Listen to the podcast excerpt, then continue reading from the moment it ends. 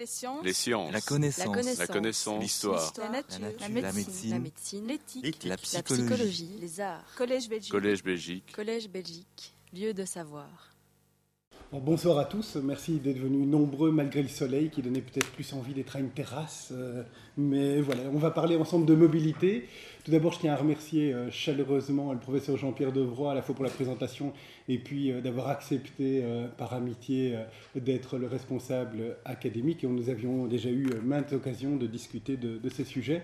Et je suis en plus impressionné pour un 18e de parler dans une si belle salle 18e, mais en plus sous l'autorité du Saint-Esprit et du secrétaire perpétuel. C'est euh, c'est imposant. Alors vous êtes peut-être euh, venus nombreux euh, parce que justement il s'agit d'un sujet euh, au cœur des grandes préoccupations urbaines, la mobilité, qu'on traite moins d'une perspective avec une perspective historique et patrimoniale, et c'est celle que je veux vous présenter aujourd'hui.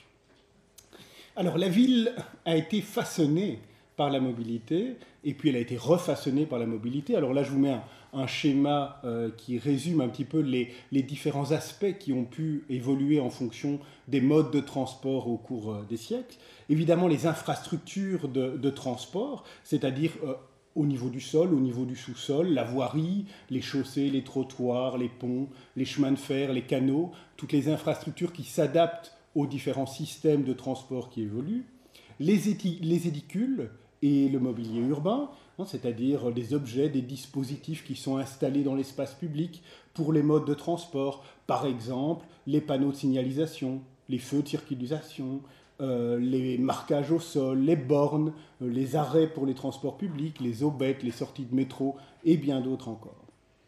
Également aussi tous les équipements liés au transport au sens d'édifices et d'édifices souvent imposants. Alors on pense évidemment aux gares, un grand symbole euh, des modes de transport du 19e siècle, qu'on a souvent euh, qualifié de cathédrale du 19e siècle, mais pas seulement, pensons aussi aux dépôts de tram par exemple, et il y en a de très nombreux exemples un peu partout dans, dans les villes. Les immeubles en général, on oublie un peu, mais euh, le bâti, euh, les habitations euh, sont souvent impactés par les modes de transport, les portes cochères à l'époque du développement du carrosse, puis les garages pour les véhicules. Euh, ce n'est pas seulement une porte en façade, c'est également aussi une influence sur la disposition interne, la distribution des espaces euh, du bâti. Également, même si ce n'est pas moins matériel, les usages dans l'espace public, hein, les pratiques et les usages qui sont très souvent euh, le reflet des pratiques de déplacement. Alors, euh, est-ce que l'espace public doit servir, on y reviendra euh, aujourd'hui, d'espace de séjour ou bien d'espace de circulation? Chaque mode de transport va bouleverser euh, ces espaces, no notamment dans le partage. Euh, tous les modes de transport, tous les usagers de l'espace public peuvent-ils circuler ensemble ou bien doit-on opérer une ségrégation euh, modale, une ségrégation des modes de transport selon les usagers? Et également, euh, ça a été bien mis en évidence par Marc Deporte, qui est un, ingénieur, euh, la perception du paysage urbain. À chaque mode de transport, correspond une certaine perception euh, du paysage, à la fois par le rythme et par le point de vue.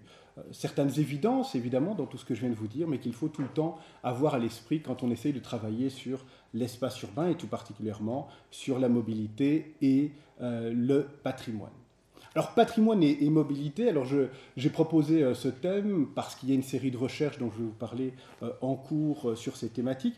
Ça part tout d'abord d'une certaine lacune historiographique. Jusqu'il y a peu, même s'il y a un renouvellement depuis quelques années, on voit qu'il y a une faible prise en compte de la mobilité dans les études sur l'histoire de l'architecture et de l'urbanisme. Euh, C'est souvent évoqué, parfois de manière implicite, parfois de façon plus explicite, mais il y a très peu euh, d'analyse de fond sur l'impact de la mobilité sur l'architecture et sur l'urbanisme. Et certainement pour les périodes antérieures au XXe siècle.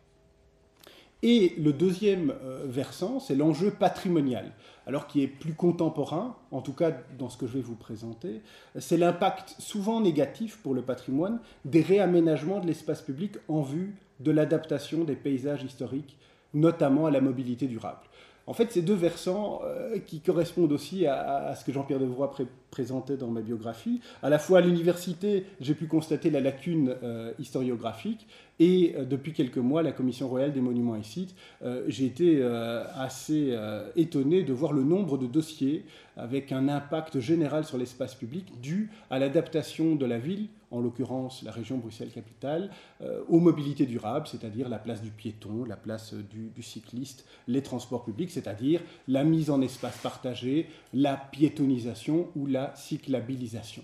Évidemment, euh, cet impact avait déjà euh, eu des précédents. Pensons au tout à l'automobile, que j'analyserai la, la, séance prochaine, ou également l'influence que le chemin de fer a pu jouer sur les espaces urbains au 19e et 20e siècle. Alors, une double conférence, donc un, un cycle mobilité et patrimoine. Aujourd'hui, nous allons voir quand la circulation façonne la ville, 18e et 19e siècle. D'abord une analyse de cas. Alors euh, on va aller au quartier royal, qui est un, espace euh, vraiment fondamental dans cette relation de patrimoine-mobilité. Ça permettra aussi d'aller ben, aux abords du palais des académies, que vous connaissez sans doute aussi quand vous allez euh, écouter les conférences à Bruxelles.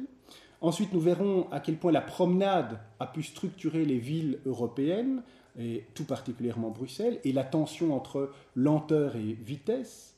Et puis nous verrons un élément, un dispositif urbanistique assez particulier, le trottoir, finalement euh, assez récent dans les villes en tout cas euh, d'Europe euh, du Nord-Ouest, le trottoir et la tension qu'il peut y avoir entre le partage de l'espace public pour tous les usagers ou bien une ségrégation modale comme on la connaît aujourd'hui.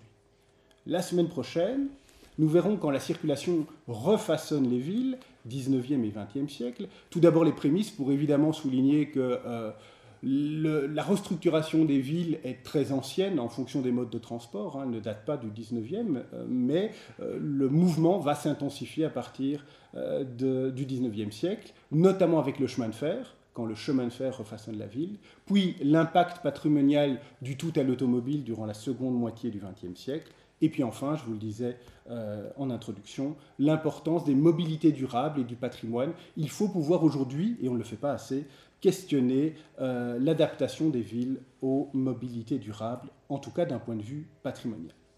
Alors, le titre euh, Mobilité et patrimoine, et puis quand la circulation façonne et refaçonne la ville, c'est une paraphrase de deux expositions que vous avez peut-être vues d'ailleurs, l'une qui s'est tenue euh, à Paris, circuler quand nos mouvements façonnent les villes, et d'autre part une qui s'est tenue à Liège, quand la mobilité fait la ville, et inversement. Donc euh, cette dialectique commence à être étudiée, en tout cas dans le cadre d'expositions. Alors là, évidemment, il, s'agissait euh, d'une synthèse assez globale. Ici, je vais vous présenter des, plutôt des études de cas et des thématiques plus spécifiques que je désire approfondir.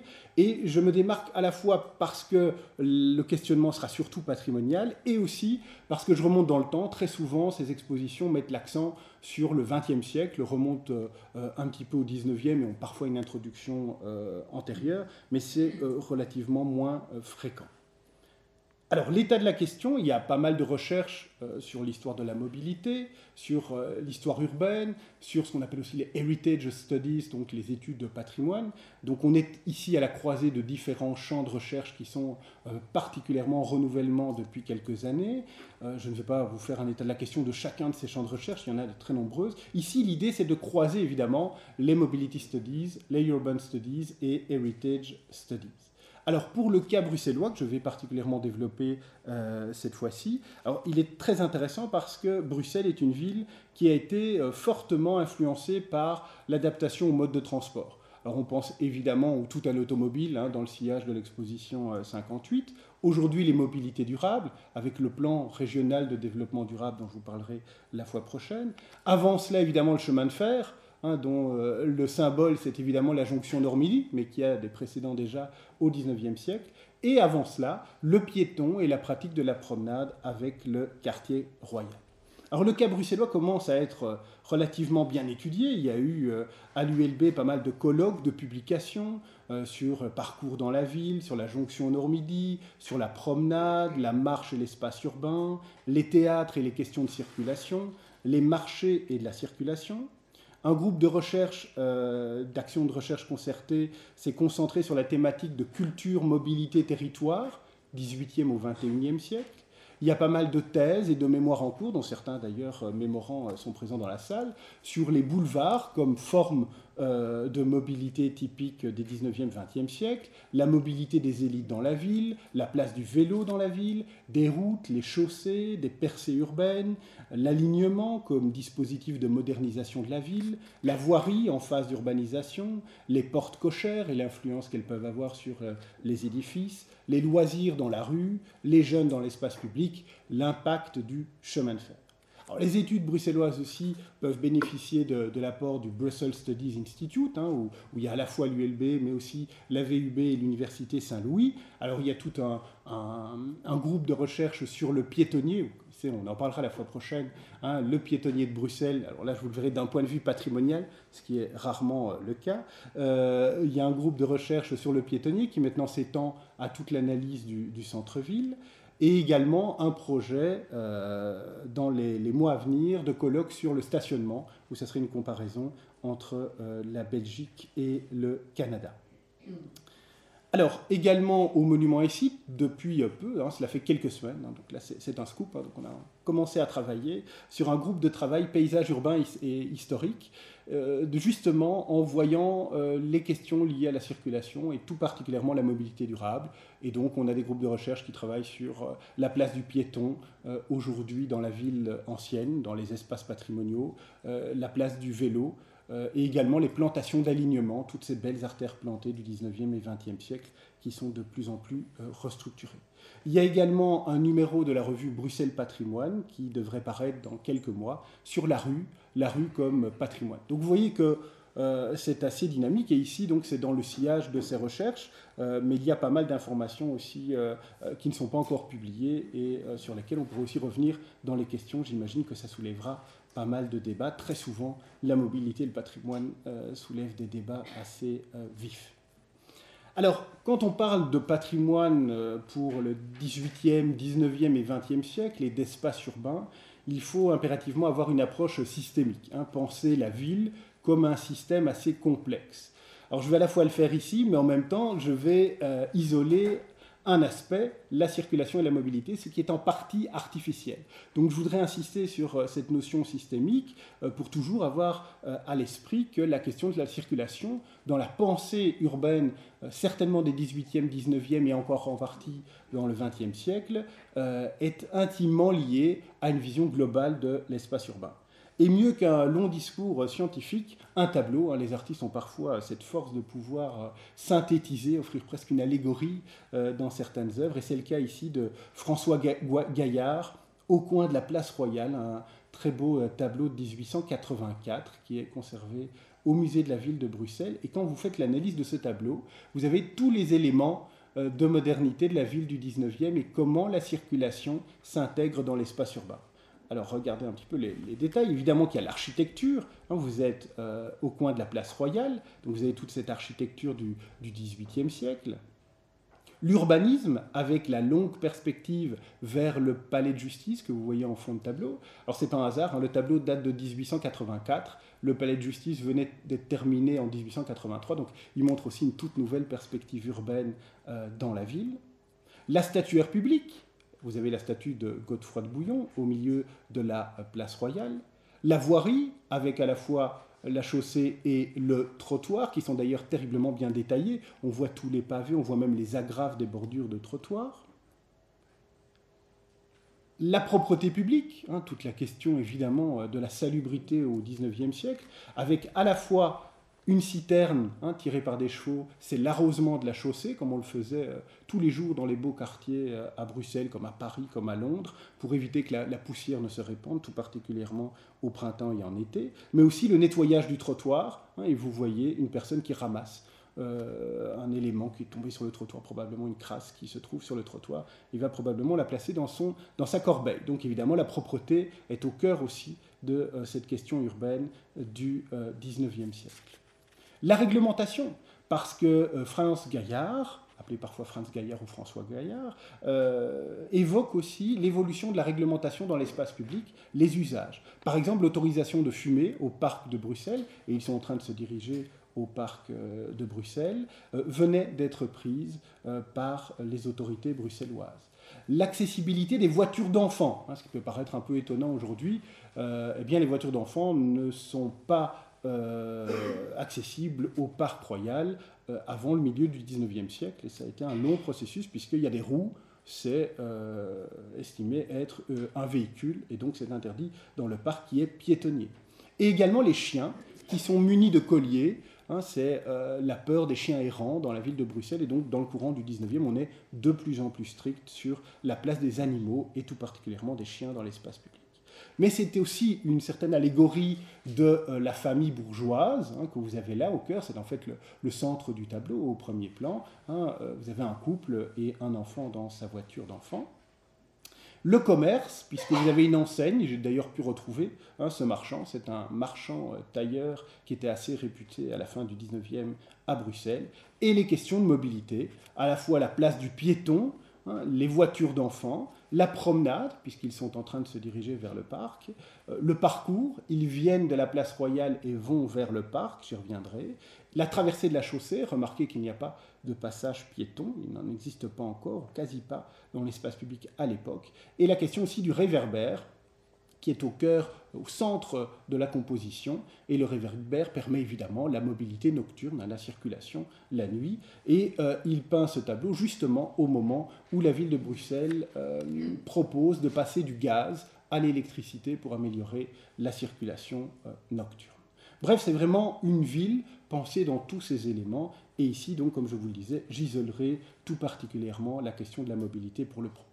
Mais donc, à chaque fois, pensons bien qu'on a un espace qui est conçu, ce sont les aménagements, un espace qui est vécu, ce sont les usages, et un espace qui est perçu, ce sont les représentations qu'on peut avoir de euh, cet espace. Et d'un point de vue patrimonial, vous devez évidemment penser la ville d'un point de vue très très large.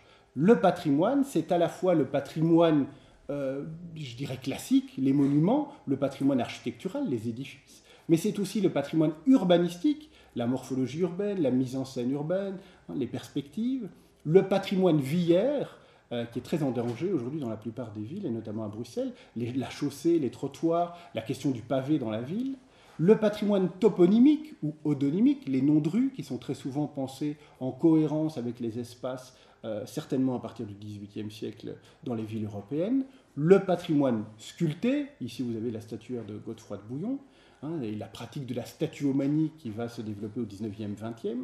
Le patrimoine naturel, alors vous ne le voyez pas, il est dans notre dos, hein, c'est le, parc, donc euh, le, système végétal qui se développe dans les villes des XIXe, XXe siècle, et aussi, euh, très important de prendre en ligne de compte, le patrimoine immatériel, euh, à défaut d'un autre terme, j'utiliserai celui-là, c'est-à-dire les usages et le mode de vie, et donc notamment la mobilité.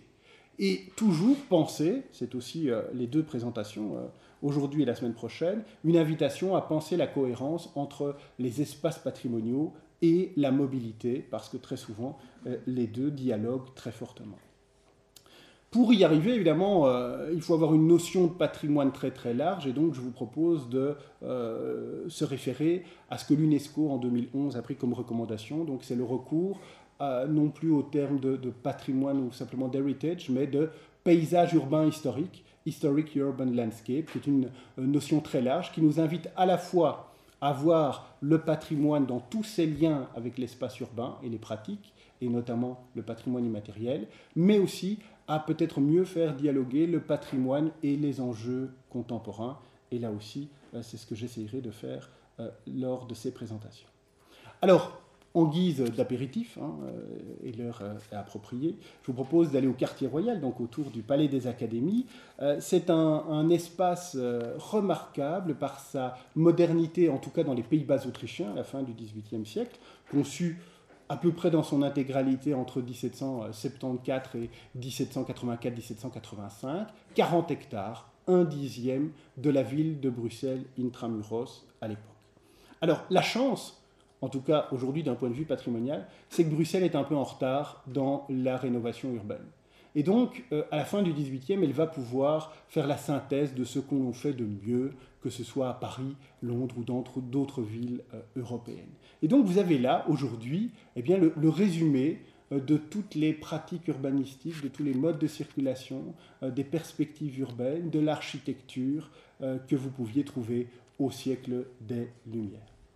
Alors évidemment, vous avez la place royale, hein, que vous connaissez bien, là je vous montrer une vue. À l'origine, évidemment pas Godefroy de Bouillon, mais Charles de Lorraine, et le parc royal, hein, qui est euh, juste placé sur le rebord avec une artère de biais, et tout autour des euh, artères qui sont percées. C'est donc un espace euh, imposant, avec ses 40 hectares, je vous le disais, un espace que l'on doit absolument parcourir au 18e et encore aujourd'hui, donc c'est aussi une invitation si euh, vous euh, vous rendez dans le quartier royal, au Palais des Académies, surtout, n'y allez pas par les boulevards extérieurs, allez-y par la rue Montagne de la Cour. Tout est pensé pour avoir une progression Hein, même dans le relief, euh, et la progression vous mène vers la longue perspective. À la fin du XVIIIe, c'était remarquable euh, pour l'espace urbain où on ne bénéficiait pas de recul, la longue perspective vers l'église Saint-Jacques sur Codenberg. Vous arrivez alors au milieu de la place royale, c'est toujours le cas quand vous êtes sur une place du 18e partout dans le monde, vous devez vous mettre au centre pour pouvoir apprécier les perspectives urbaines et aussi les jeux d'architecture et de mise en scène entre les façades. Et au milieu de la place, donc, vous pouvez avoir aussi une invitation à vous rendre vers le parc royal, puisqu'il y a une belle perspective vers la rue royale et vers l'entrée euh, du parc. Ensuite, vous prolongez votre parcours dans le parc et vous arrivez alors près du rond-point. Et près du rond-point, hein, tout est conçu pour que vous ayez ensuite la fin du parcours et la superbe rue de la Loi, qui était la rue de Brabant à fin 18e. Et c'est tellement conçu comme un parcours que vous avez une des statues qui se trouve au rond-point euh, aujourd'hui et qui date de la fin du 18e, avec un, un ange qui déroule le plan du parc royal, mais il ne montre pas le dernier tiers. C'est celui que vous allez encore découvrir. Il vous montre la partie que vous avez parcourue, mais pas celle que vous allez découvrir. Ainsi, évidemment, il y a un effet euh, théâtral. Et ce que vous allez découvrir, c'est très impressionnant. C'est la rue de la Loi c'est-à-dire une rue parfaitement symétrique. Hein, si vous mettez un axe de symétrie euh, euh, au milieu du fronton aujourd'hui du Parlement, hein, euh, vous avez tout ce que vous avez à gauche est identique en miroir à ce que vous avez à droite. C'est une architecture tout à fait impressionnante. C'est ce qu'on fait de mieux pour la fin du XVIIIe siècle. Mais ce quartier royal, vous le savez bien, va évoluer fortement. D'un quartier fermé, voué à la promenade, fermé parce qu'il s'arrêtait le long du parc. Hein. il n'y avait pas encore la rue Royale qui se prolongeait au-delà, il n'y avait pas encore le quartier Léopold. Euh, le quartier fermé voué à la promenade comme lieu de séjour et donc euh, d'activité de loisirs, va devenir un quartier plus ouvert, voué à la circulation, et ça va devenir surtout un lieu de passage. Alors le périmètre va s'élargir dans la structuration urbanistique. C'est d'ailleurs euh, un exemple, euh, certainement à l'échelle européenne, de, euh, de l'étalement urbain à partir d'un noyau du XVIIIe siècle, le plan du parc de Bruxelles. Et les distances sont impressionnantes, parce que là où vous pouviez en 800 ou 900 mètres parcourir l'entièreté du quartier, eh bien, avec le prolongement de la rue Royale, puis de la rue Royale Sainte-Marie, et du tracé royal vers le château royal de Laken, ou bien, si vous allez vers l'est, euh, la rue de la Loi qui va être prolongée au-delà vers le Cinquantenaire ou Montgomery, vous allez avoir des parcours qui font plus de 5 km. Plus de 5 km aller-retour, ça fait 10 km. On n'est plus dans l'échelle piétonne. C'est-à-dire qu'à partir des années 1840-1850, le quartier royal ne correspond plus à la ville piétonne qui était celle du 18e et début 19e. Et c'est évidemment l'époque du développement euh, des voitures hippomobiles, euh, euh, des omnibus et bientôt du tramway, hein, qui permettra de parcourir ces distances beaucoup plus longues que la ville piétonne. Fin 19e, la place royale, le quartier royal, comme la plupart des villes, va être profondément marqué par la révolution des transports. Alors ça, c'est une carte postale que j'aime beaucoup, assez amusante, où euh, on a collé sur une carte postale du début du XXe siècle tous les modes de transport qui sont en train de se euh, développer dans les, dans les villes euh, européennes ou nord-américaines. Vous avez les premières automobiles, hein, mais vous avez aussi tous les modèles de transport aérien, les bicyclettes, les motocyclettes, et on voit encore des voitures hippomobiles, des tramways, des piétons. Bref, on a l'impression là d'avoir un melting pot, un mélange dans l'espace public qui est d'ailleurs difficile à gérer. Hein, c'est la question de la révolution des transports et comment un espace hérité, un patrimonial dans, ce cas-là, va pouvoir s'adapter pour gérer ce qu'il en est. Alors, je vous propose pour euh, voir comment cet espace va euh, être marqué par ces transports, euh, de voir à la fois des cartes postales et des vues aériennes. Et puis on viendra alors dans les thématiques de la promenade et du trottoir. Alors on arrive au quartier royal par la rue Montagne de la Cour, je vous l'ai dit. Voilà une carte postale avant 1920. À peu près rien n'a changé par rapport à la fin du 18e. Certes, le bâti à gauche notamment, hein, mais sinon dans les pratiques et dans les éléments de l'espace public, il n'y a pas eu beaucoup euh, de changements. Le piéton marche toujours au milieu de la chaussée, un élément clé, sinon vous ne pouvez pas profiter évidemment de la perspective parfaitement dans l'axe de l'église. 1967, le tout à l'automobile déjà s'est bien développé. Euh, le photographe qui a pris euh, cette perspective, d'ailleurs qui n'est pas parfaitement dans l'axe contrairement à la carte postale, a pris des risques. Hein. Tout est asphalté, les voitures, les automobiles sont absolument partout et les piétons, vous les voyez à droite, deux euh, piétonnes euh, sur le trottoir, doivent rester latéralement. Hein, c'est la ville euh, de la deuxième moitié du XXe siècle. Aujourd'hui, les choses ont un peu évolué puisqu'on a élargi hein, l'espace piétonnier qui nous permet quand même d'aller au centre de la perspective, mais dans l'idéal, on devrait continuer jusqu'à Godefroy-de-Bouillon, ce qui est quand même très très dangereux. Hein. les étudiants qui, sont, euh, qui suivent mes cours savent qu'on fait l'exercice avec les étudiants, mais je prends des risques et je crains que l'université euh, euh, ne nous suive pas pour des questions d'assurance. Ils savaient qu'on avait des pratiques dans l'espace public qui remontent au 18e, mais qui aujourd'hui sont totalement interdites. Interdites pourquoi? Que s'est-il passé? Eh bien, si on prend un autre axe euh, de vue euh, sur la, place royale, avec à droite donc l'église Saint-Jacques sur Coudenberg, milieu du 19e, tout le monde circule jusqu'au centre sans difficulté. 1930, une carte postale nous montre que le tramway s'est fortement développé et on a la première automobile, hein, juste, euh, juste à droite, là, qu'on voit sur la carte postale, une autre dans le fond, quelques automobiles, mais enfin, euh, la majorité, euh, c'est encore le piéton qui circule jusqu'au centre de la place royale et euh, les tramways qui structurent profondément le premier étalement urbain des villes européennes. Fin des années 1930, le trafic augmente, on voit clairement que le nombre d'automobiles augmente, avec un impact qu'on étudiera la semaine prochaine très important pour les villes, peut-être plus encore que la vitesse de l'automobile, c'est le stationnement. Et on voit les véhicules qui commencent à stationner, euh, en tout cas au centre de la place royale. Puis les véhicules stationnent également aux angles de la place royale, et pour les piétons, on a euh, réalisé déjà dans les années 1930 des refuges, hein, des refuges piétons sur la chaussée, pour qu'ils puissent être protégés de cette circulation. Et aujourd'hui, si on prend une vue de Google Street View euh, mai 2017, bah, vous le savez sans doute, euh, si vous êtes euh, allé sur la place royale, c'est avant tout un rond-point giratoire de circulation et le centre ne permet plus vraiment une activité ni de séjour ni de circulation piétonne. Et dans les projets de rénovation, mais qui ont été abandonnés, ça c'est un projet de 2014, mais donc qui, a été abandonné par les autorités, qui peut-être euh, donnera lieu à un nouveau projet dans les années à venir. Euh, comme souvent dans les villes, on essaye de limiter la présence des automobiles, d'offrir aux piétons plus d'espace, mais également euh, aux cyclistes et aux tramways. Et donc c'est toute la question de l'adaptation d'un espace aux mobilités durables, avec certains aspects qui en tout cas interpellent d'un point de vue patrimonial, que ce soit la forêt de Potelet que vous y avez, ou bien le centre hein, extrêmement souligné avec un rond-point circulaire des questions qu'on pourra aussi euh, traiter la fois prochaine.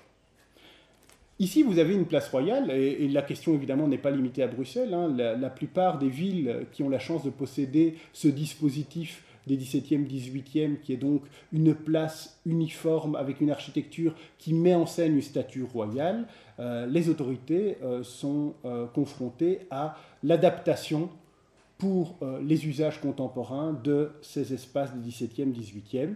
Et il y a plusieurs formules. Hein. Vous pouvez regarder euh, euh, la place des Victoires à Paris, Nancy, hein, qui a opté pour une place royale piétonne, euh, en partie comme à Lisbonne, hein, où vous avez la place du commerce qui est semi-piétonnier, la ville de Reims, où là on hésite encore entre automobile piéton, ou Bruxelles, où là le dossier, en tout cas pour le moment, n'est plus à l'ordre du jour du réaménagement. Prenons un petit peu de distance aérienne. Regardons, hein, grâce à Bruxelles, on peut euh, faire l'évolution. Et là, je vous propose de regarder surtout les passages piétons. Un très très bon indicateur des lieux, évidemment, où les piétons peuvent circuler. À partir du moment où il y a une ségrégation modale dans les villes, euh, les années 1930, normalement, s'il n'y a pas de passage piéton, vous n'avez pas accès. En 1971, la situation permettait encore de circuler vers le centre. Hein, vous voyez, vous aviez un passage piéton, certains l'ont peut-être connu, un hein, passage piéton qui permettait d'aller au centre, à la fois depuis la rue Montaigne de la Cour et depuis l'église Saint-Jacques sur Codenberg. Mais ensuite, pour aller vers le parc, plus moyen, hein, vous devez euh, retraverser un premier passage piéton ici, un deuxième là. Il n'y a plus d'accès direct par le milieu de la rue Royale vers l'entrée du parc. 1996, alors là on voit qu'il reste encore les passages piétons qui se trouvent ici. Le stationnement euh, est de plus en plus impressionnant dans l'espace public.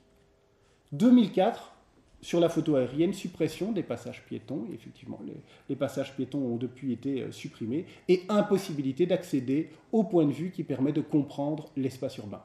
Et ça, pour le patrimoine, c'est très souvent un drame. Quand vous n'avez plus accès au point de vue qui permet d'apprécier l'espace urbain qui vous euh, environne, euh, il se déprécie, et quand il se déprécie, souvent il se dégrade, et après la dégradation, ça peut être la destruction. Donc euh, il ne s'agit absolument pas d'un détail, hein, il s'agit d'un drame pour cet espace urbain du XVIIIe siècle.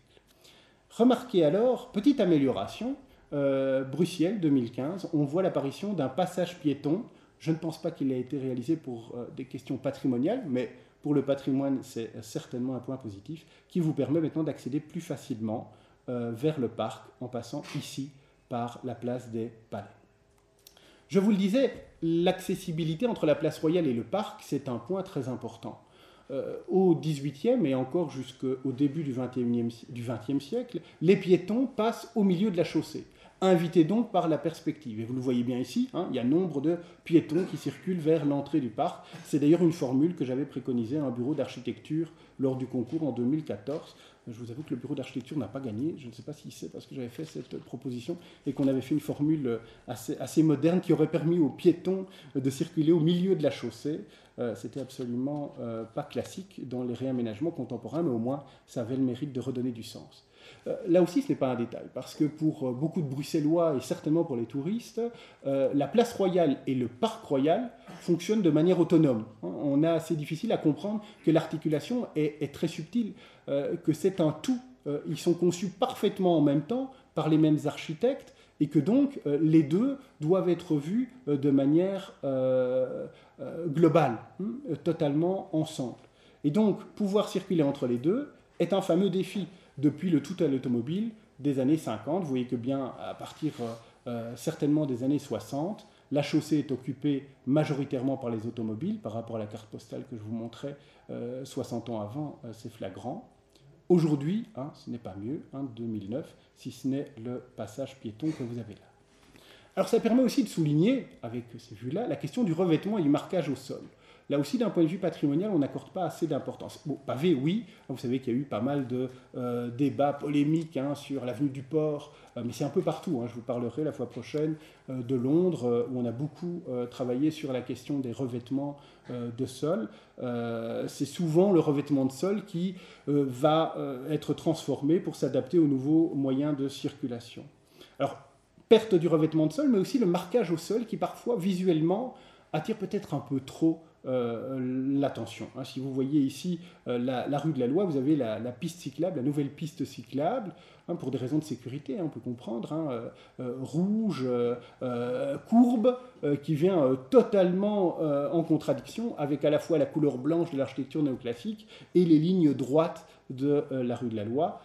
ce qu'on essaye de faire maintenant, la commission des monuments et sites, c'est de lancer un débat euh, entre les autorités qui s'occupent de la mobilité et celles qui s'occupent du patrimoine pour essayer de trouver parfois des compromis, au moins dans des espaces historiques. Alors l'un des euh, points forts euh, du quartier royal, c'est d'avoir intégré directement et à grande ampleur une nouvelle pratique qui se développait dans les villes au XVIIIe siècle, c'est la promenade. Alors la promenade, vous le savez, c'est à la fois une pratique se promener et un lieu où l'on se promène. La promenade est intermodale, elle met en jeu plusieurs modes de transport. Évidemment qu'on se promène majoritairement à pied, mais on peut aussi euh, se promener en voiture, se promener à cheval. La pratique euh, était courante au XVIIIe siècle. La promenade va amener une distinction entre la circulation qui est récréative, le loisir, hein, donc la promenade en tant que telle, et la circulation ordinaire, hein, se déplacer uniquement pour aller d'un lieu à un autre. Et les deux aspects sont très importants parce que c'est la grande tension des villes au XVIIIe et XIXe siècle.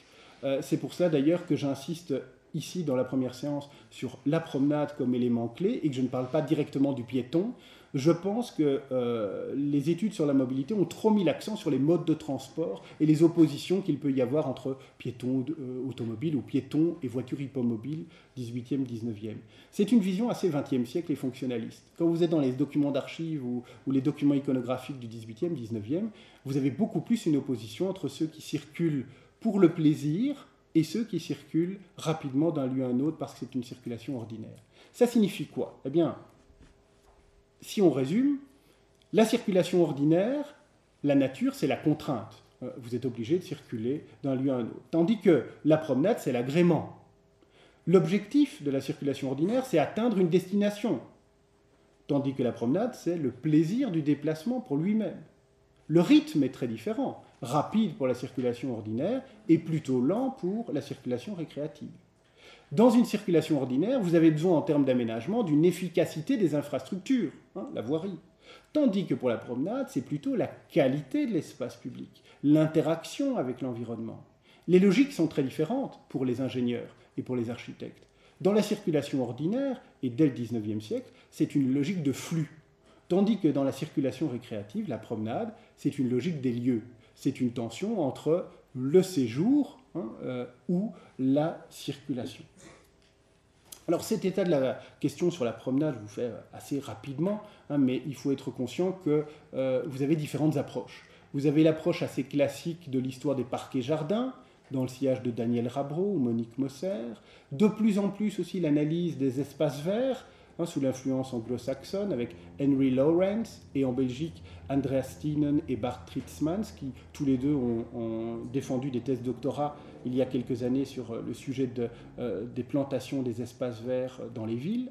L'histoire des loisirs, euh, la pratique de la promenade en elle-même, dans le sillage de Peter Borsay en Angleterre et de Laurent Turcot au Canada et en France et également avec la figure du flâneur, qui est un type de promeneur typique du 19e, les travaux de Richard Ridley ou de Daniel Hack, avec, euh, je mentionne les travaux de Richard Ridley, un intérêt parce qu'il, euh, depuis peu, analyse le flâneur non plus seulement à Paris au 19e siècle, mais le flâneur partout en Europe et depuis le 18e jusqu'au 20e siècle. Donc on élargit géographiquement et on élargit chronologiquement. Alors l'histoire de la promenade urbaine, euh, oui, la promenade a une histoire, est relativement récente. C'est une pratique qui se développe au XVIIIe siècle, d'abord à Londres, puis Paris, et puis dans les autres villes européennes, principalement dans les espaces plantés, c'est-à-dire les parcs, les jardins, et puis progressivement les boulevards plantés. Pour vous en rendre compte de cette modernité, je vous invite à aller à Paris. Hein, on est en 1777 un Italien euh, se rend à Paris et écrit euh, dans son ouvrage Paris, le modèle des nations étrangères, c'est Louis-Antoine de Caraccioli, dans son article Promenade, excepté Londres, où l'on fut toujours dans l'habitude de courir à pied, il exagère. Hein. Ça fait environ 50 ans, mais 50 ans, c'est quand même deux générations, et donc euh, voilà, pour lui, c'est de tout temps. La noblesse en Europe ne connaissait point le plaisir de marcher. Soit qu'on craignit de compromettre sa grandeur en se mettant au niveau du peuple, soit qu'on eut peur de se lasser, on ne sortait qu'en équipage, donc en voiture. L'habitude où l'on est à Paris de se répandre dans les différents jardins qui ornent cette capitale et qui sont supérieurs à tous ceux de l'univers, il flatte évidemment, hein, a dessillé les yeux des Européens. Ils osent maintenant descendre de carrosse et faire usage de leurs pieds. Et c'est un événement pour l'histoire des villes. C'est un événement parce qu'à partir du moment où les décideurs, les puissants des villes, ceux qui peuvent financer, ceux qui décident des grands travaux, sont des usagers de l'espace public, évidemment, ils vont avoir de nouvelles attentes, et tout particulièrement les attentes de la promenade. Et on peut remarquer euh, que très souvent, la pratique de la promenade dans une ville est contemporaine des grands travaux d'embellissement, hein, du préurbanisme et de l'amélioration substantielle de l'espace public, puisque euh, cela explique pourquoi les autorités financent alors des très grands travaux. Et puis cette pratique va euh, s'étendre progressivement à l'ensemble de l'espace urbain dans le courant du XIXe siècle et devenir une pratique de plus en plus importante. Alors ce n'est pas un détail, ce n'est pas que du plaisir. Hein, pour vous en rendre compte, je prends un petit passage que j'aime beaucoup d'Édouard Dupéciot, qui est certes connu fort bien pour son rôle dans les prisons, mais aussi pour les habitations ouvrières. Et dans son célèbre ouvrage sur l'amélioration des habitations ouvrières, 1846, il explique comment il en est venu à se rendre compte euh, de l'état dramatique euh, des habitations ouvrières, hein, évidemment dans le contexte de la révolution industrielle qui touche alors euh, Bruxelles. Et il invite son lecteur, il dit, quittez ces grandes et belles rues et engagez-vous dans ces ruelles, ces impasses étroites et sombres qui se dérobent en quelque sorte au regard des promeneurs. Quel pénible contraste au regard des promeneurs. Que fait Édouard Dupessieux Il fait la même chose que les flâneurs à Paris. Hein. Il quitte les euh, promenades officielles, classiques, pour voir ce qu'est l'espace urbain dans sa globalité. Et parfois, ça peut changer la perception, évidemment, euh, qu'ont les élites de la ville, d'où la sensibilisation alors euh, à la question ouvrière, en tout cas dans le cas d'Édouard Dupessieux. Alors la promenade va devenir un lieu d'innovation en matière de mobilité d'urbanisme, et là aussi l'historiographie a un peu sous-estimé son rôle. Euh, c'est souvent dans les promenades, dans les parcs et jardins, qu'on teste des formules qui seront par la suite transposées euh, dans l'espace urbain. La promenade, je vous le disais, a joué un rôle important dans la naissance des embellissements urbains, donc euh, du développement de l'urbanisme, comme l'a montré Nicolas Lemas. C'est grâce à la promenade qu'on a développé des parcours, des étapes, un rythme spécifique, le confort, la sécurité, la scénographie urbaine, c'est aussi avec l'aménagement paysager qu'on va préfigurer parfois la morphologie urbaine. Le plus beau cas, en tout cas celui qui est le mieux étudié à l'heure actuelle, c'est le rond-point, hein, avec les travaux d'Eric Alonso, euh, où il montre bien que le rond-point, euh, c'est dans une étude parue en 2005, provient d'un point de vue théorique de la ville idéale renaissante, et donc là elle est encore théorique, elle est essentiellement dans des dessins et des peintures, puis progressivement, elle va être adaptée dans des aménagements forestiers, avec la fonction synégétique, parce que ça correspond très très bien à la chasse à cour, un rond-point, d'un point de vue visuel, avec le panorama. Vous pouvez voir le gibier qui passe entre les allées. Et puis, on va aller du parc à la périphérie urbaine, souvent à l'entrée des villes, avec des ronds-points aux entrées fin 18e, début 19e, et puis au 19e, le rond-point de ville. Ensuite, il va même jusqu'au 20e, quand le rond-point de ville devient même un giratoire pour euh, les automobiles. La promenade est donc un lieu d'innovation en matière de mobilité et d'urbanisme, naissance des embellissements, préfigure la morphologie urbaine, mais c'est aussi l'espace qui va structurer la ville durant le long 19e siècle. Et là aussi, je pense que l'historiographie a sous-estimé son rôle dans le développement urbain. Si on regarde Londres, euh, voilà une vue en 1825, euh, c'est très impressionnant. Vous avez évidemment de multiples squares, dont la plupart sont encore conservés. Vous pouvez euh, encore vous promener dans les squares anglais. Euh, voilà une série de vues euh, conservées euh, au British Museum. Ce sont des vues qui datent des années 1720-1730 et je n'en ai sélectionné que neuf. Hein, j'aurais pu en prendre plus d'une vingtaine. Ce sont des vues de squares anglais, donc des places avec au milieu un espace planté qui n'est pas toujours réalisé à l'origine même du square, mais en tout cas fin 17e, début 19e, et qui est donc un espace qui permet à la très haute bourgeoisie, voire à la noblesse, de se promener et de bénéficier de tout le confort de l'espace urbain. À Paris, la formule est un peu différente. Ce ne sont pas encore les squares au XVIIIe siècle. Vous allez avoir le cours La Reine, un cours qui permet de se promener à la fois en carrosse, mais aussi pour les piétons ou pour les cavaliers, et le jardin des Tuileries, qui est le premier espace piétonnier à Paris. Hein, euh, seuls les euh, piétons peuvent circuler dans ce jardin. Paris, évidemment, va se développer. Là, je vous montre un plan de 1900, hein, par le biais des euh, grands travaux d'osmanisation. Hein, et Haussmann, avec Alphand, euh, Adolphe Alphand, va planter, comme on n'a jamais planté dans une ville, des dizaines de squares, des dizaines d'avenues, des boulevards, des bois, notamment le, bois de Boulogne.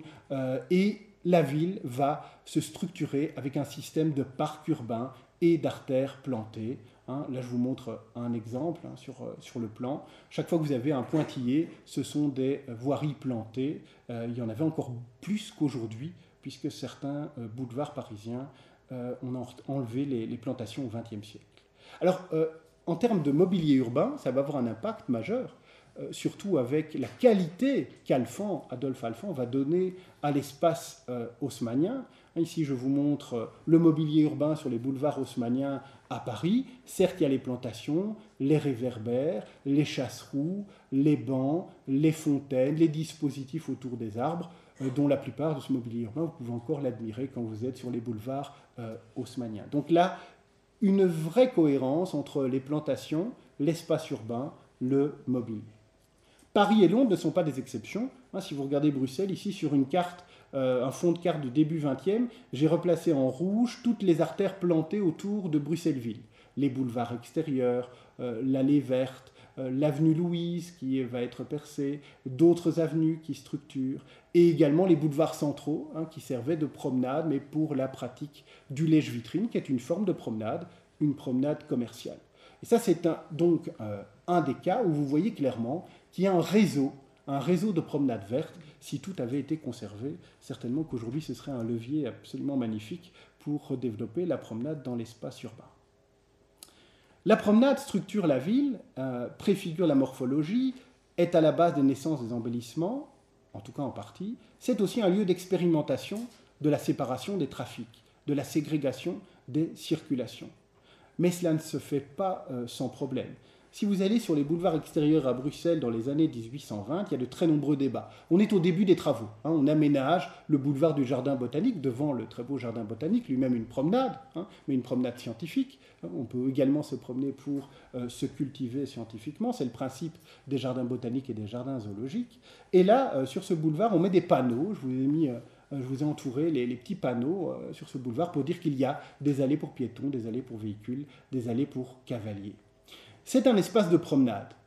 Mais euh, très vite, la ville va insister sur le fait que ces boulevards ne sont que des promenades provisoires en attendant qu'ils deviennent des rues. Et vous revoyez ce que je vous disais tout à l'heure, cette tension qu'il peut y avoir entre la circulation ordinaire, rapidité, efficacité, et la circulation récréative, où là c'est plus le plaisir, la plantation, la beauté de l'espace urbain qui entoure. Le même type de tension va euh, se faire ressentir avec l'avenue Louise et le bois de la Cambre, hein, très très beaux espaces qui sont réalisés dans les années 1860, et où l'on voit vraiment pour la première fois euh, à Bruxelles, et même en Belgique, une liaison à la fois fonctionnelle et spatiale entre une avenue, donc une artère plantée, et un espace vert, le bois de la Cambre.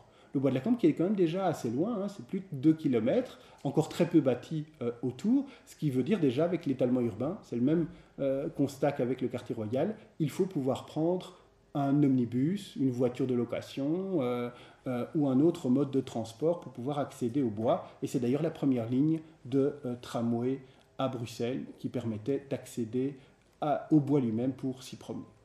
Et là, on va faire là aussi ce qu'il y a de mieux, mais ce qu'il y a de mieux au milieu du 19e siècle. On va penser la structuration en fonction des modes de transport. Ce sont des véritables corridors de circulation, en tout cas à l'époque. Depuis, ils ont été altérés, là aussi j'y reviendrai euh, la séance prochaine. Qu'avez-vous? Eh bien, vous avez d'abord une chaussée centrale qui est en macadam pour les attelages, et particulièrement pour les attelages qui se rendent à la promenade. Ce n'est pas la vitesse, c'est la promenade. 15 mètres. Ensuite, de part et d'autre, vous avez deux contre-allées. Une contre-allée piétonne, qui est couverte de gravier, qui fait 11 mètres, et une contre-allée pour les cavaliers, qui, elle, est en bricaillon et qui fait également 11 mètres. Puis deux chaussées latérales qui sont pavées, avec l'accès pour les riverains et également toute la circulation ordinaire, notamment des chariots, des charrettes, de part et d'autre. Puis vous avez les trottoirs, 3 mètres, ce qui est quand même très très large, 3 mètres avec de la pierre bleue. C'est absolument remarquable parce que vous avez une différenciation à la fois modale et une différenciation aussi fonctionnelle entre les types de circulation. Et chaque mode de transport ou fonction de transport a un revêtement spécifique et une largeur spécifique.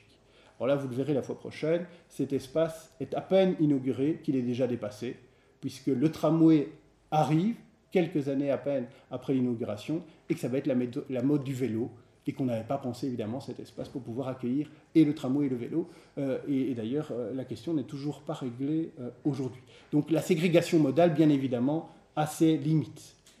Et pour montrer que plus on se rapproche du parc, c'est-à-dire le bois de la Cambre, et plus on se rapproche de la promenade centrale, le piéton va être roi, on change à partir du rond-point au milieu de l'avenue Louise, la structuration de l'espace. Et cette fois-ci, au milieu, on a un parterre avec des espaces piétonniers et il n'y a plus que deux chaussées et les véhicules là sont très limités en termes d'espace par rapport aux piétons. Donc évidemment l'aménagement est un signe indicateur sur la hiérarchie modale ou sur la hiérarchie des fonctions de déplacement.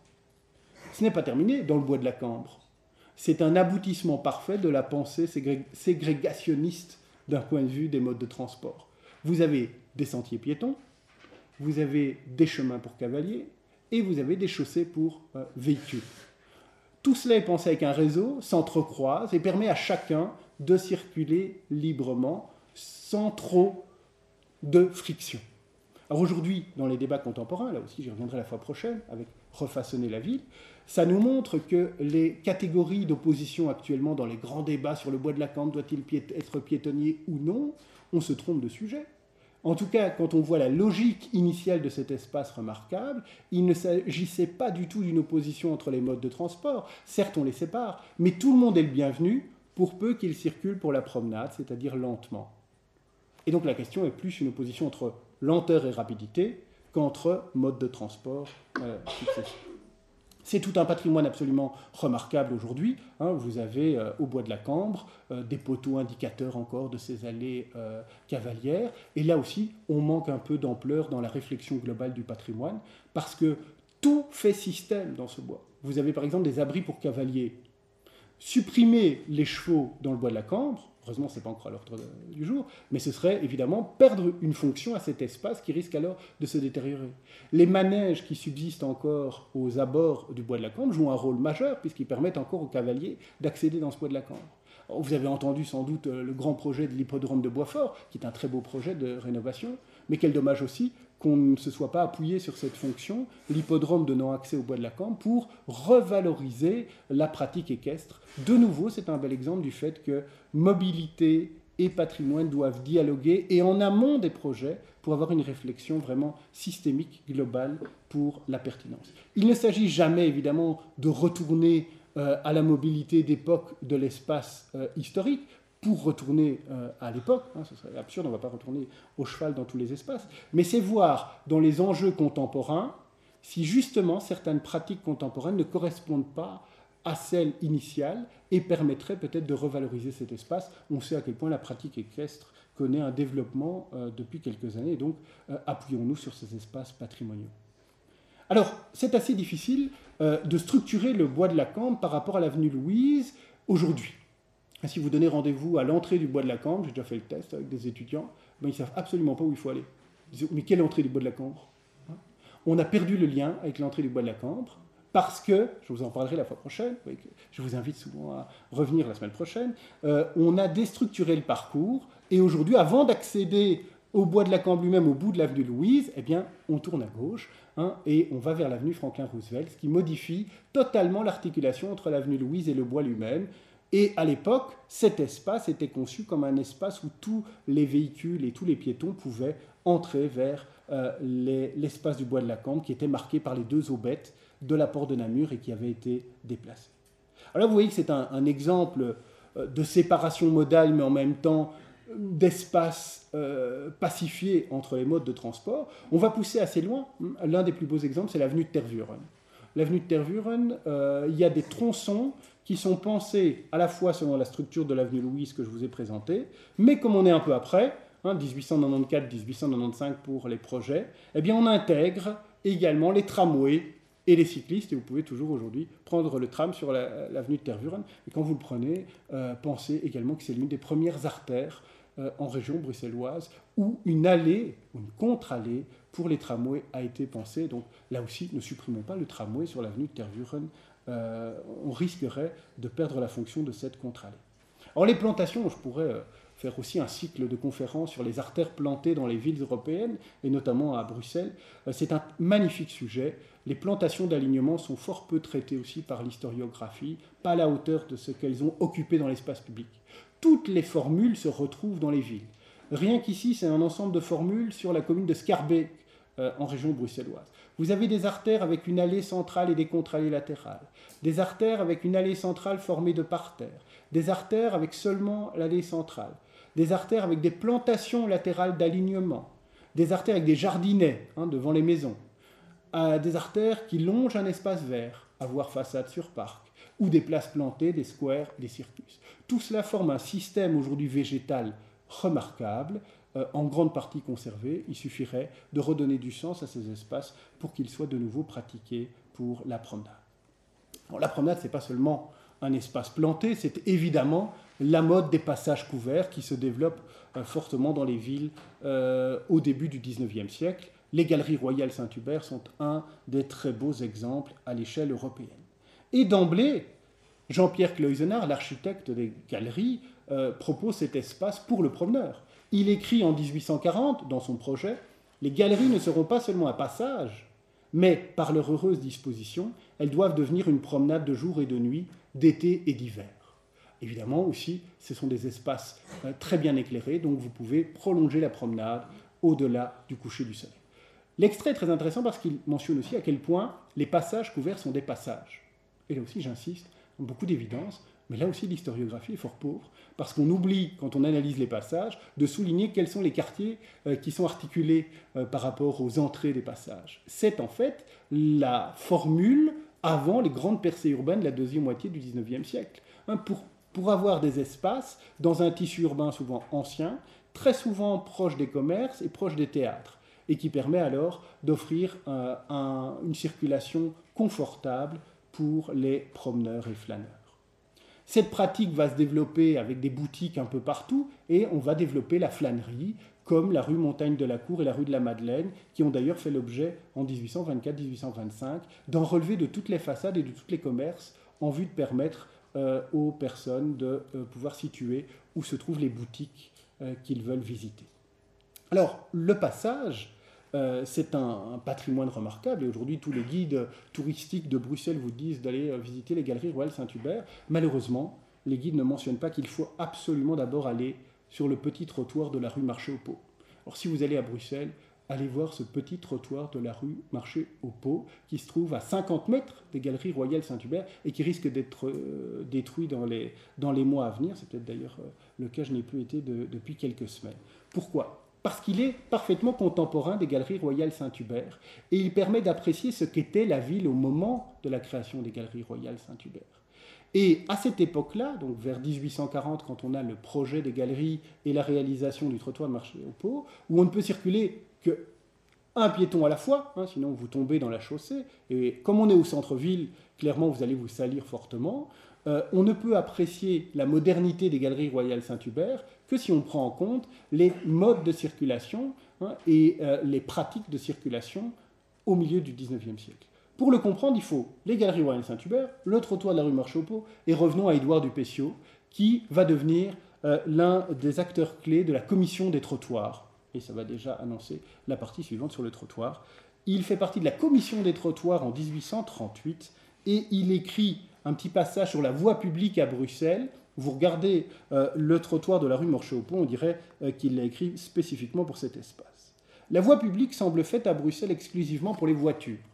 1838. Hein. Les piétons ne peuvent y circuler qu'avec des précautions infinies et en quelque sorte par exception. Ici, les accotements ont à peine la largeur nécessaire pour y poser le pied, et il faut un vrai talent d'équilibriste pour s'y maintenir sans vaciller et tomber dans les rigoles qui les bordent d'ordinaire. Là, le trottoir ne peut admettre qu'une personne à la fois, de sorte que lorsque deux passants s'y rencontrent, il faut nécessairement que l'un ou l'autre en descende pour trouver ou donner du passage.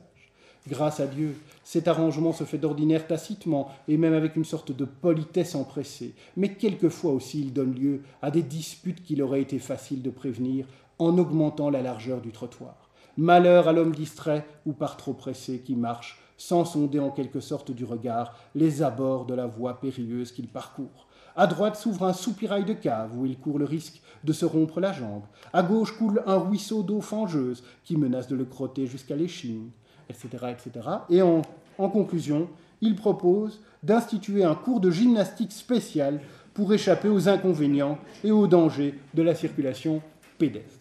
Alors c'est extrêmement intéressant évidemment parce que euh, aujourd'hui euh, vous ne pouvez plus apprécier euh, totalement la modernité des galeries royales Saint-Hubert puisque tout l'espace environnement est, piétonnier, hein. ce qui peut être une bonne chose aussi dans nos villes contemporaines. Mais en tout cas, au moins intellectuellement, il faut le recontextualiser dans son contexte de mobilité pour pouvoir en apprécier tous les éléments novateurs. Cela me permet euh, d'en venir au, trottoir et une tension importante dans les villes aussi au XIXe siècle, qui est euh, l'espace public doit-il servir de partage pour tous les usagers, et en particulier la chaussée? Tout le monde peut-il circuler librement? Ou bien la ségrégation modale, la séparation des trafics, et vous connaissez bien, c'est une formule fonctionnaliste du XXe siècle, les véhicules sont séparés des piétons. Alors là aussi, il y a un peu une lacune historiographique, toujours pas de synthèse sur, euh, sur les trottoirs, euh, quelques articles, euh, notamment, j'y reviendrai, d'antiquistes, hein, qui ouvrent un peu la voie et qui invitent également les modernistes et les contemporanistes à, à, travailler sur ce sujet. Ce sont principalement les géographes et les urbanistes, et tout particulièrement aux États-Unis. C'est sans doute parce qu'aux États-Unis, les trottoirs disparaissent de plus en plus, et souvent, quand un élément disparaît, on commence à le questionner. Les études sont fort bonnes d'un point de vue euh, géographique euh, euh, et urbanistique, contemporaine, mais les introductions historiques sont relativement pauvres, parce qu'elles le voient avec les lunettes du fonctionnalisme du XXe siècle. Alors, je ne jette pas la pierre, parce que moi, personnellement, je me suis trompé aussi. Hein. En 2009, ne lisez pas ma première version de Bruxelles néoclassique. J'ai écrit que quand les trottoirs sont aménagés dans le quartier royal, c'est pour la séparation des trafics. Hein, j'ai commis une grave erreur. Il n'y avait pas encore d'études sur le sujet. Et euh, j'ai vu ça avec les lunettes, évidemment, du XXe siècle, me disant trottoir égale séparation des trafics. Ce n'est pas le cas. Je vais vous montrer que le trottoir est un espace plurifonctionnel, extrêmement important, un élément clé de l'espace urbain. Là non plus, ce n'est pas un détail. Parce qu'aujourd'hui, chaque fois qu'on supprime la voiture ou qu'on décide de ne plus séparer les voitures et les piétons, on retire les trottoirs dans les villes, que ce soit la piétonisation, par exemple le piétonnier à Bruxelles, les premiers espaces partagés comme la place communale de Molenbeek, et probablement que dans les années à venir, si on ne change pas la culture hein, et qu'on ne développe pas cette connaissance de l'histoire des trottoirs, la plupart des trottoirs auront disparu dans les villes historiques, et j'espère vous montrer que ce serait un drame euh, pour l'espace urbain, parce que ce n'est vraiment pas un détail. le trottoir, vous le savez, hein, surtout euh, en présence du secrétaire perpétuel, qui est aussi à côté de ses fonctions à l'Académie antiquiste. Le trottoir est comme souvent une invention de l'Antiquité. Euh, c'est un cas très intéressant parce que les archéologues euh, doivent souvent se poser des questions que le moderniste ne se pose pas en partant de la matérialité. Et donc les articles sur les trottoirs antiques soulignent la complexité de cet espace en regardant sa matérialité et en soulignant que probablement il n'a pas été réalisé, en tout cas principalement, pour séparer les trafics. C'est notamment le cas, mais pas uniquement. Il n'y a aucun trottoir dans les villes d'Europe du Nord-Ouest avant les XVIIe et XVIIIe siècles. C'est resté dans le bassin méditerranéen. Euh, à l'époque médiévale, la pratique se perd et cela va revenir avec les ponts et les quais, probablement pour des raisons de sécurité. Hein. Euh, là, vous aviez euh, le pont neuf à Paris, qui est le premier espace à Paris qui va posséder des trottoirs. Et ici, je vous montre une vue d'un quai euh, d'Amsterdam où vous voyez euh, ces trottoirs, mais qui ne servaient pas directement pour les piétons, hein, mais euh, plutôt pour les marchandises ou pour les chevaux qui tiraient les bateaux. D'où le nom d'ailleurs trotté, trottoir. Et le trottoir va être réinventé, réinventé fin du XVIIe et puis XVIIIe siècle, d'abord à Londres, dans le sillage de reconstruction après l'incendie de 1666, Paris 1781 et Bruxelles 1777, pour une fois que c'est avant Paris, soulignons-le. Alors, euh, au XIXe siècle, le trottoir va s'étendre de plus en plus et ça va devenir un réseau, hein, la logique de flux dont je vous parlais, pour prendre euh, conscience euh, de ce que cela signifie dans l'espace urbain. je vous ai fait une petite analyse du nombre de trottoirs et de mètres courants de trottoirs à Bruxelles entre 1847 et 1906. Ah, c'est-à-dire en, une soixantaine d'années, il y a 193 km de trottoirs, de nouveaux trottoirs qui sont réalisés. 193 km. Ah, c'est énorme. Hein. Euh, voilà le réseau de trottoirs qui se met en place dans la ville. Bruxelles n'est pas une exception. Hein. La plupart des grandes villes ont été confrontées à cette question. Comment réaliser certes des trottoirs dans les nouveaux quartiers? Ça c'est encore facile, hein, en même temps que l'aménagement, mais comment doter toutes les rues anciennes de trottoirs euh, alors qu'on euh, n'a peut-être pas encore la réglementation et qu'on a plein de réflexions sur les matériaux qu'on va utiliser. Puis au XXe siècle, c'est la généralisation alors absolue du trottoir, et notamment euh, grâce au Congrès international de la route qui se tient en 1910 dans la ville qui accueille l'exposition universelle, Bruxelles. Hein.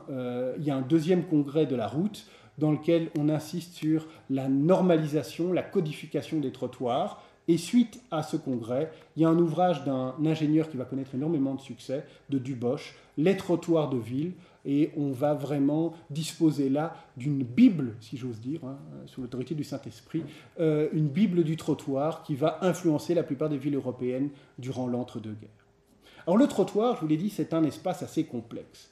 Certes, il a une fonction circulatoire, séparer les piétons des véhicules, mais c'est aussi, je vais vous le montrer, une fonction protectrice sanitaire, social, commercial, esthétique et sémiotique.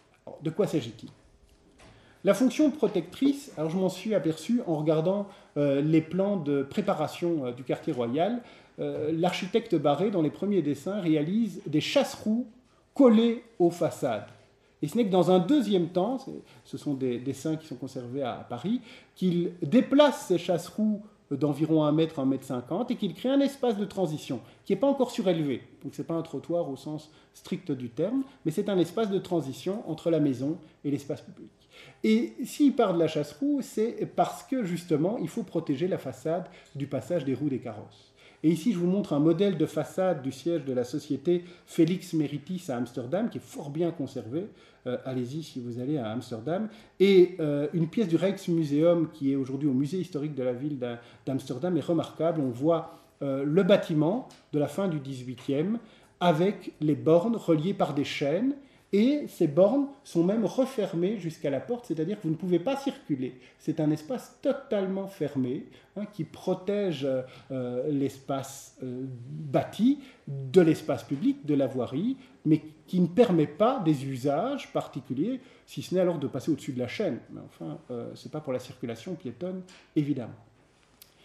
Deuxième élément sanitaire, fondamental. D'ailleurs, le trottoir qui est surélevé justement pour des questions sanitaires, pour éviter les problèmes d'écoulement d'eau, est contemporain d'une nouvelle, d'un nouveau profil, d'une inversion de profil des rues hein, euh, en Europe notamment. C'est-à-dire que la rue euh, en V, où vous aviez la rigole qui se situait au centre et vous deviez tenir le haut du pavé pour ne pas être sali, devient bombée, légèrement bombée, mais tout de même, et les trottoirs latéraux, avec les bordures de trottoirs, permettent un écoulement d'eau et souvent alors, avec des soupiraux, permettent à l'eau euh, de euh, retourner vers les égouts et donc vous évacuez aussi les eaux sales. Donc c'est tout un dispositif aussi de la ville, de l'assainissement, de la salubrité au XIXe siècle avec le trottoir.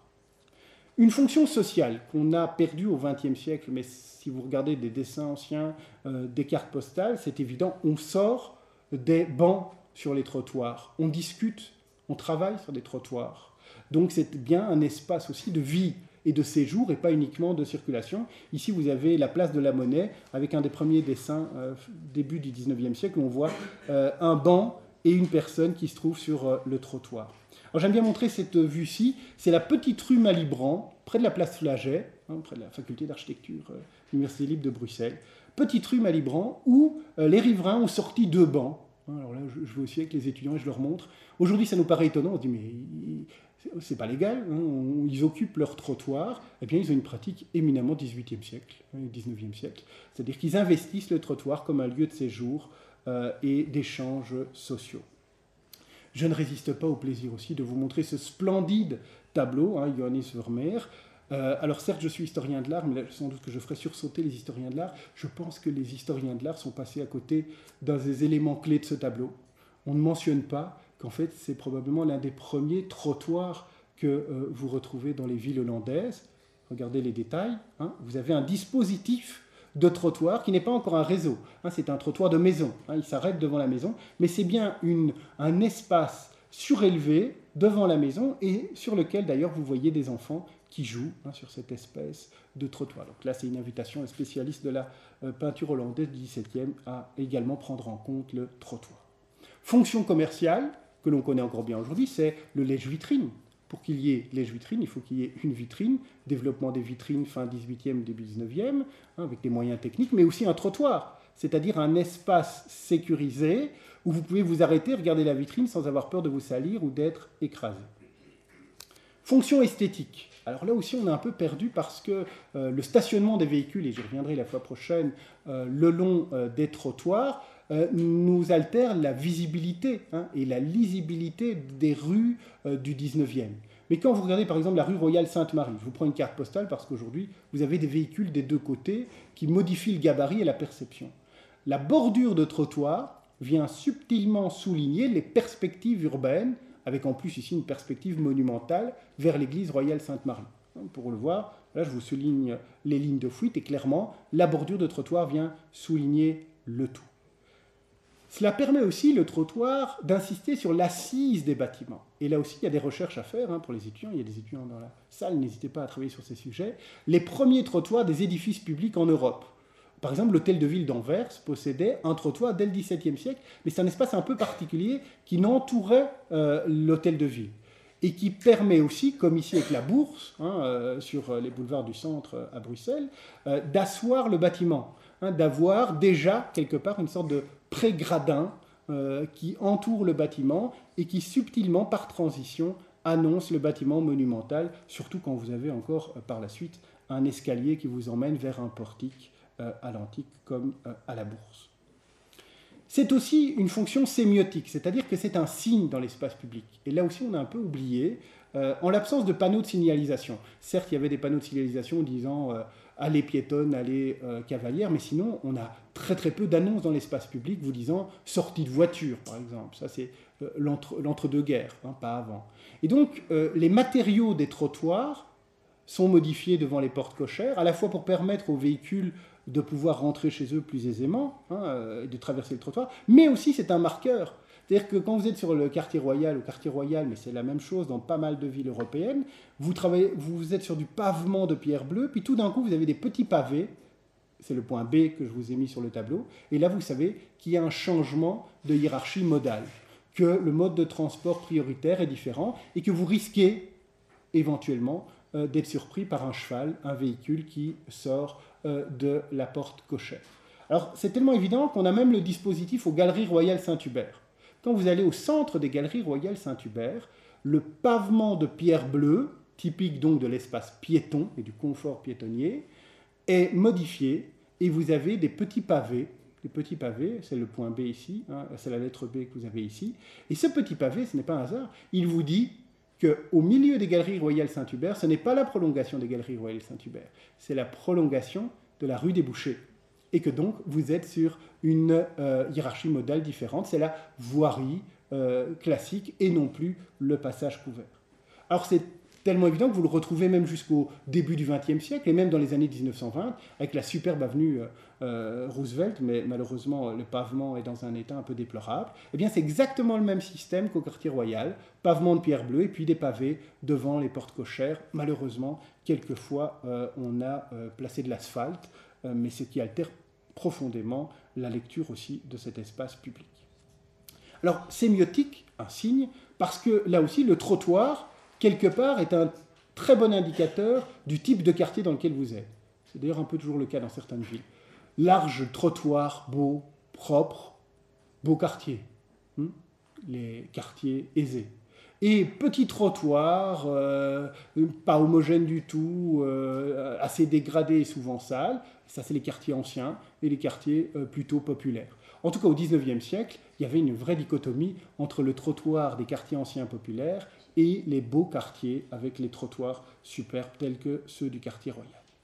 Bref, ici, l'approche historique, elle nous permet de déconstruire deux préjugés qui risquent d'altérer à très grande échelle euh, les euh, espaces urbains euh, des villes européennes. Le trottoir n'a pas été conçu pour la ville automobile, il est antérieur de plus d'un siècle, donc c'est un, un aménagement urbain pré-automobile, pourrait-on dire. Et deuxièmement, le trottoir n'a pas pour fonction unique et même pas principal peut-être, de séparer les flux de circulation piétons-véhicules. C'est un espace plurifonctionnel et un élément clé du paysage urbain historique. Ce qui veut dire que la suppression des automobiles en voirie par la piétonisation, ou la suppression de la ségrégation modale par la mise en espace partagé, les shared space, hein, très à la mode, ne doit pas automatiquement signifier la suppression des trottoirs.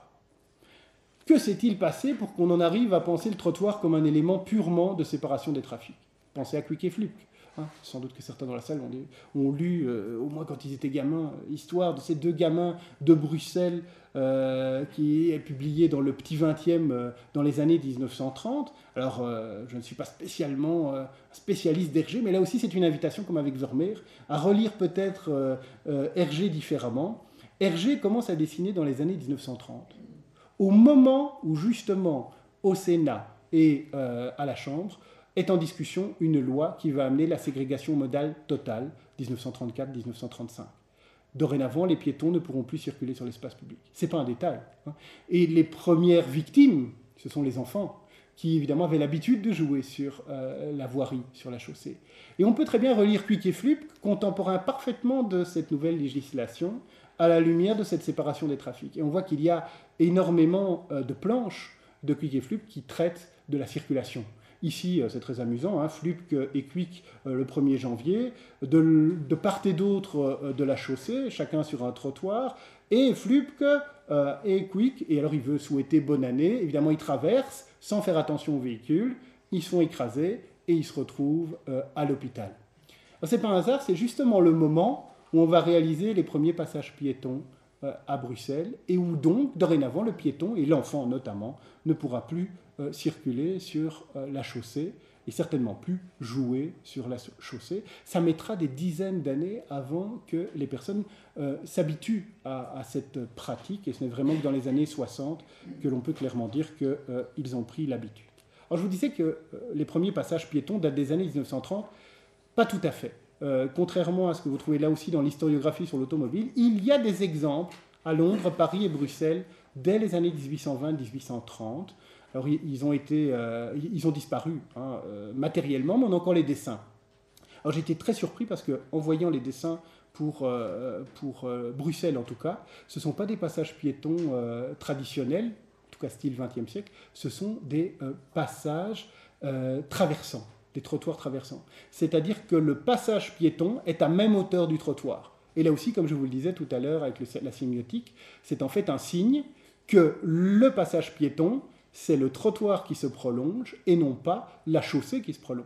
Et donc c'est le véhicule qui doit faire attention et qui laisse passer le piéton, surtout qu'il n'y a pas feu de circulation. Hein. donc vous devez euh, avoir euh, un urbanisme intuitif qui permet de déterminer quelles sont les priorités modales. Alors cette formule va être relancée hein, depuis euh, quelques années. On voit des trottoirs traversants, hein, donc ces trottoirs qui se prolongent et où, on voit clairement que euh, c'est le piéton qui a priorité. Et alors dernière formule, assez, assez amusante, je ne sais pas ce que ça donnera euh, clairement dans l'espace public, mais c'est à l'étude même en région bruxelloise, les formules hybrides de passage piéton 3D. C'est-à-dire que ce sont des bandes dessinées sur la chaussée, hein, ce n'est pas en relief, mais ça donne une impression de 3D euh, quand vous les voyez. donc vous avez en fait un passage typique de 1838, si vous voulez, trottoir traversant, mais euh, qui est euh, virtuel. Tout cela montre qu'il y a une grosse tension dans la ségrégation entre la fonction de circulation et la fonction de séjour. C'est et fluke. Tout ça a mis énormément de temps. Dans un article pour Bruxelles Mobilité, hein, où j'ai dialogué euh, c'était très enrichissant avec des ingénieurs euh, euh, qui travaillent exclusivement sur les questions de sécurité et de confort contemporain. J'ai essayé de montrer qu'il a fallu plus d'un siècle et demi pour qu'on passe d'un espace partagé d'ancien régime, où tout le monde circulait librement, vers une ségrégation modale. Il n'y a rien de plus long, l'historien sait bien, que de modifier des pratiques, et notamment des pratiques dans l'espace public. Ce n'est pas une nouvelle législation qui va du jour au lendemain modifier le tout. Ça permet aussi de nuancer euh, aujourd'hui les piétonisations, les mises en espace partagé, les effets. Très souvent, vous avez des études qui, quelques mois après l'aménagement, euh, essayent de déterminer si les usagers ont compris euh, le dispositif. Je pense qu'il faudra plutôt voir dans quelques dizaines d'années. On travaille sur le temps long. C'est un aspect extrêmement important des villes. Hein. C'est la perte en fait de l'espace public pour les enfants. Je crois que c'est l'un des plus grands perdants des réaménagements du XXe siècle, et j'y reviendrai aussi en partie la fois prochaine. Vous voyez ici un petit ouvrage assez passionnant, Vlaamse Kinderspelen uit West-Brussel, 1929. Il propose tous des jeux d'enfants dans l'espace public. Vous faites ça aujourd'hui euh, dans la plupart des rues européennes, vous êtes mort. Hein. Euh, les enfants jouent à touche-touche, euh, mettent un élément au centre d'un carrefour et doivent l'atteindre. On est en 1929, ils ne savent pas encore que 5 à 6 ans plus tard, ce sera interdit. Regardez les cartes postales, regardez la barrière de Saint-Gilles. La barrière de Saint-Gilles, rond-point, fontaine, enfants qui se dirigent vers le centre pour s'amuser. Il y a des cerceaux, il y a des enfants qui jouent avec l'eau. Totalement impossible aujourd'hui euh, à la barrière de Saint-Gilles. Voilà l'état ici avec Google Street View. Vous vous faites parfaitement écraser. On verra également la fois prochaine comment les feux de signalisation, les passages cloutés et l'arrêté royal va amener une réflexion sur la place de l'automobile dans la ville, mais j'insisterai beaucoup sur le fait que l'automobile n'a fait qu'amplifier un processus qui était déjà amorcé au XIXe siècle. Et là aussi, il faut éviter euh, les oppositions euh, modales actuelles dans les recherches. En conclusion, j'ai voulu partir d'un espace typique du 18e pour vous montrer euh, que ce qui a structuré les villes des 18e et certainement première moitié du 19e, mais parfois encore jusqu'au début du 20e, c'est la promenade comme pratique et comme espace. Et là, le quartier royal est tout à fait exemplaire euh, de euh, ce type de structuration. Ce type de structuration et de contexte de mobilité va perdurer jusqu'au début du XXe siècle, et l'un des plus beaux exemples qu'on ait à la région bruxelloise vient d'être classé par la Commission royale des monuments ici de la région bruxelloise, c'est l'avenue Louis Bertrand. Euh, elle a été classée euh, dans un contexte où on proposait une piste cyclable au centre du parterre qui aurait détérioré ce qui est l'une des plus majestueuses artères plantées en région bruxelloise et même en Belgique, euh, fort bien conservée, et qui est en fait le résumé de tout ce que je vous ai dit aujourd'hui.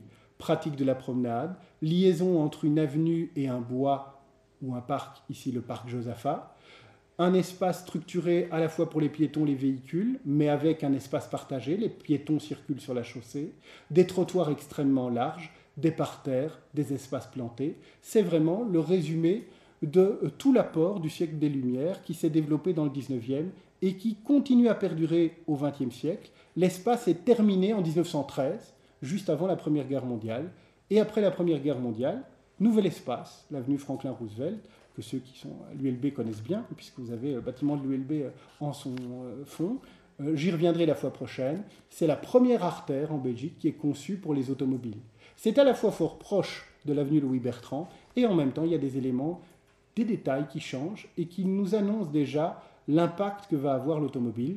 C'est la première artère où on pense à des espaces de stationnement et c'est la première artère où le terre-plein central ne sert plus à la promenade, mais à séparer, sur le modèle des autoroutes urbaines qui se développaient en Italie, à séparer les sens de circulation et à permettre, pour une fois dans l'espace public, la vitesse, la vitesse sur cette artère euh, qui, euh, malgré qu'elle soit conçue pour l'automobile, présente des caractéristiques architecturales et urbanistiques remarquables. J'insisterai aussi la fois prochaine sur le patrimoine de l'automobile qui a laissé énormément de richesses patrimoniales aujourd'hui. Je vous remercie.